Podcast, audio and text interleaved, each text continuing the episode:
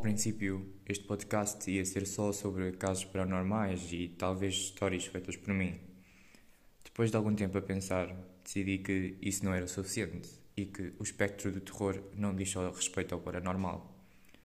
O espectro do terror abarca também certos atos de crime, especialmente os homicídios ou aqueles que têm como hum, figura central de assassino um psicopata. São inúmeras as vezes que já passaram filmes ou séries de tema criminal que bem podem ser postos na categoria de horror-terror.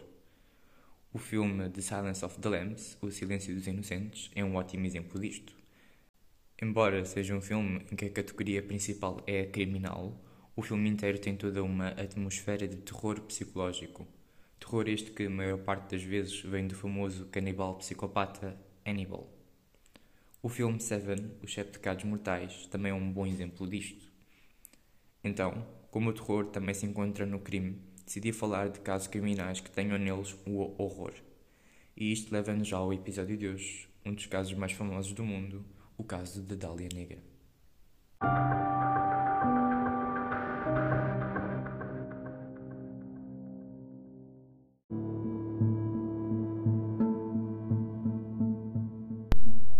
15 de janeiro de 1947, London Park, Los Angeles. Betty Bersinger, uma residente local, foi passear pelo bairro com a sua filha de 3 anos, de manhã. Pelas 10 da manhã, ela viu numa valeta de um condomínio em construção um manequim descartado. Ao aproximar-se, viu que afinal era um cadáver. Ela tapou os olhos da sua filha e foi telefonar à polícia. O corpo foi mais tarde identificado como o de Elizabeth Short, de apenas 22 anos. Elizabeth era nativa de Boston e passou por Medford, Massachusetts e pela Flórida, antes de ir morar para a Califórnia. Ela era uma aspirante atriz, embora não tivesse participado em nenhum trabalho de atuação. Antes de chegar a Los Angeles, Elizabeth tinha passado algum tempo em San Diego com um homem chamado Robert Manley, que ela tinha começado a ver. Manley deixou-a no Biltmore Hotel. Foi o último sítio onde a viram viva. O corpo de Elizabeth estava severamente mutilado. Estava cortado em dois a partir da cintura e completamente em sangue, ou seja, sem ou com muito pouco sangue. Isto fazia com que o corpo tivesse uma tonalidade extremamente pálida. Daí Betty, a mulher que a encontrou, ter pensado que era um manequim. A cara de Elizabeth estava cortada desde os cantos da boca até às orelhas, fazendo o que é conhecido por sorriso de Glasgow. Se estiverem com problemas em imaginar como seria, era algo parecido com o sorriso do Joker.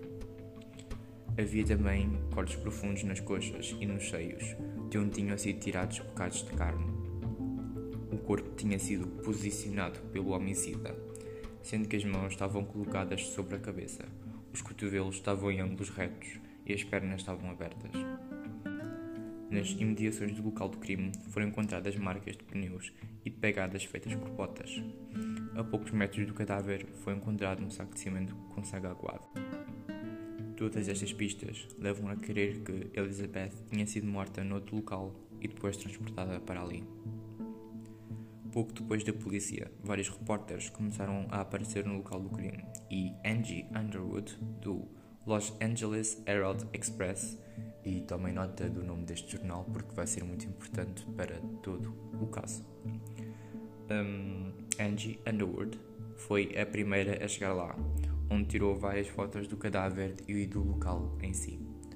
Se vocês quiserem, podem ir pesquisar fotos do cadáver da Elizabeth Short, mas para os espectadores mais sensíveis, eu aviso para não irem, porque realmente as imagens são muito chocantes. Continuando, os jornalistas foram quem lhe deram um nickname de Black Dahlia, Dahlia Negra, pois ela foi vista pela última vez a usar um vestido negro. E era também um jogo de palavras com o nome do filme Blue Dahlia, que tinha saído recentemente no cinema na altura do assassinato.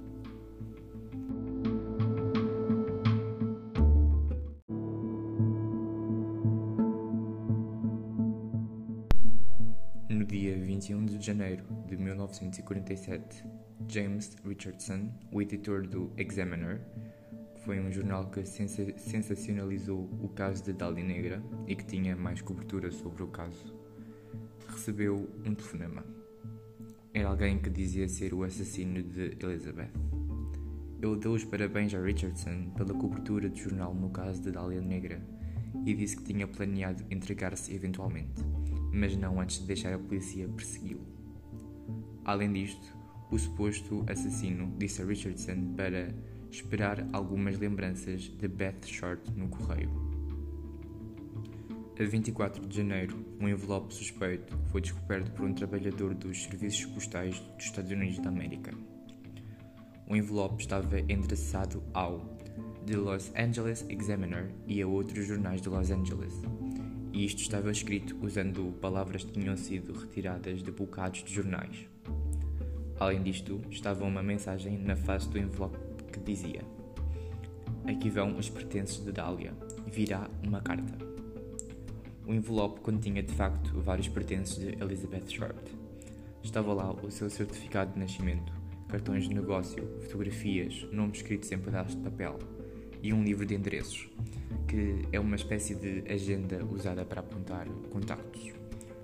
E esse livro de endereços tinha estampado na capa o nome Mark Hansen.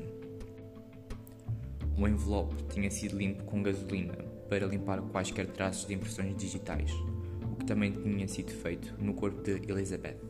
E este facto fez com que a polícia suspeitasse que o envelope tinha sido enviado, de facto, pelo assassino.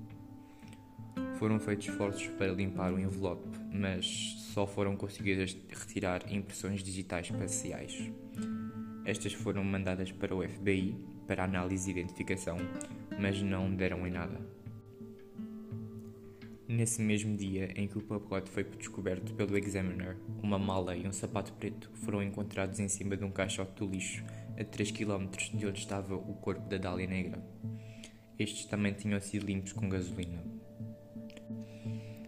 A 26 de janeiro, outra carta foi recebida pelo Examiner, mas esta tinha sido escrita à mão e nela estava escrito: Aqui está.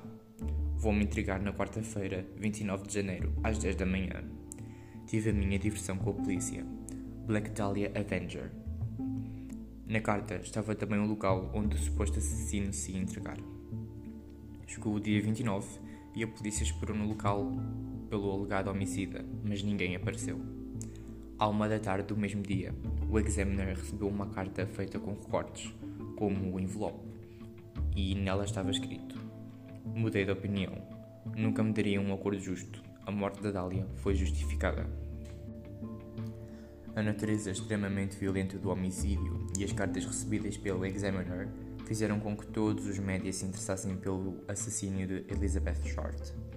Tanto jornais locais como nacionais ficaram obcecados pelo caso, e isto levou a teorias sensacionalistas por parte deles, como por exemplo a hipótese de que Short tivesse sido torturada horas antes da morte. Esta informação era de facto falsa uma hipótese que sim foi seguida pela LAPD era que o homicida era um cirurgião, um médico ou alguém com conhecimento médico e anatómico, tendo em conta os cortes e a dissecação do cadáver. No dia 14 de março, uma aparente carta de suicídio foi encontrada dentro de um sapato que estava no monte de roupa de homem junto ao oceano. A carta dizia: A quem quiser saber, eu esperei pela polícia para me capturar pelo homicídio de Dália Negra mas não me apanharam. Sou demasiado cobarde para me entregar e esta é a melhor maneira de eu sair disto. Não me consegui ajudar nisso ou nisto. Desculpa, Mary. A polícia foi logo ratificada, mas as roupas não deram em nenhuma pista quanto a quem pertencia.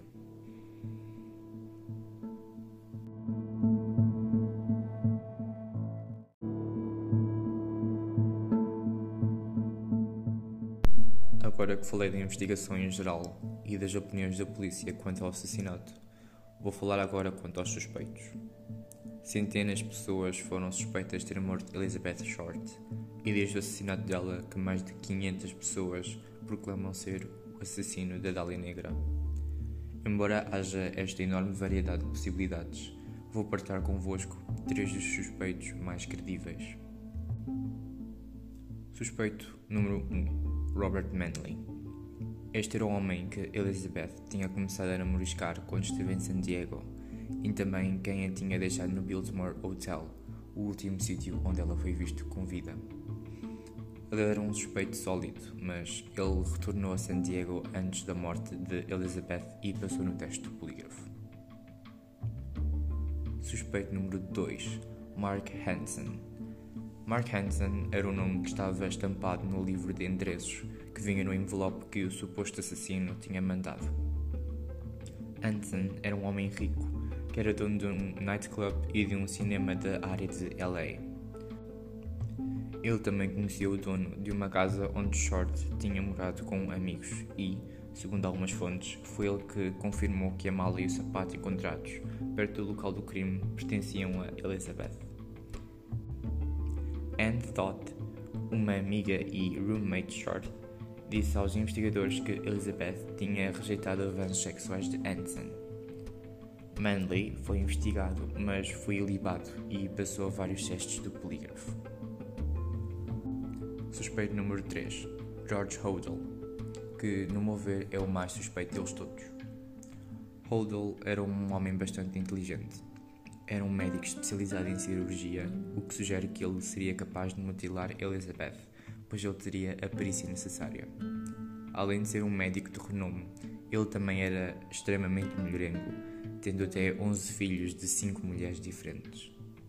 O seu filho, Steve Hodel, cresceu e tornou-se um inspetor da LAPD, e depois de se reformar, este tinha a certeza que o seu pai, já falecido quando ele se reformou, era o assassino da Dália Negra ela encontrou em casa do seu pai uh, um álbum com fotos de quem parecia ser Elizabeth.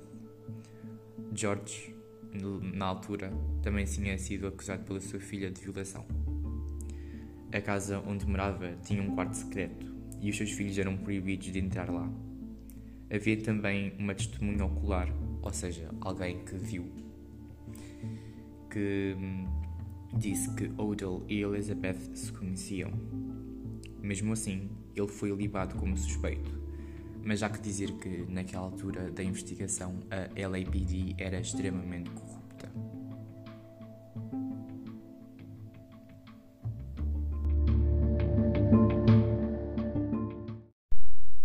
Apesar das pistas, centenas de suspeitos e evidências físicas, o caso da Dália Negra nunca foi dado como resolvido até os dias de hoje.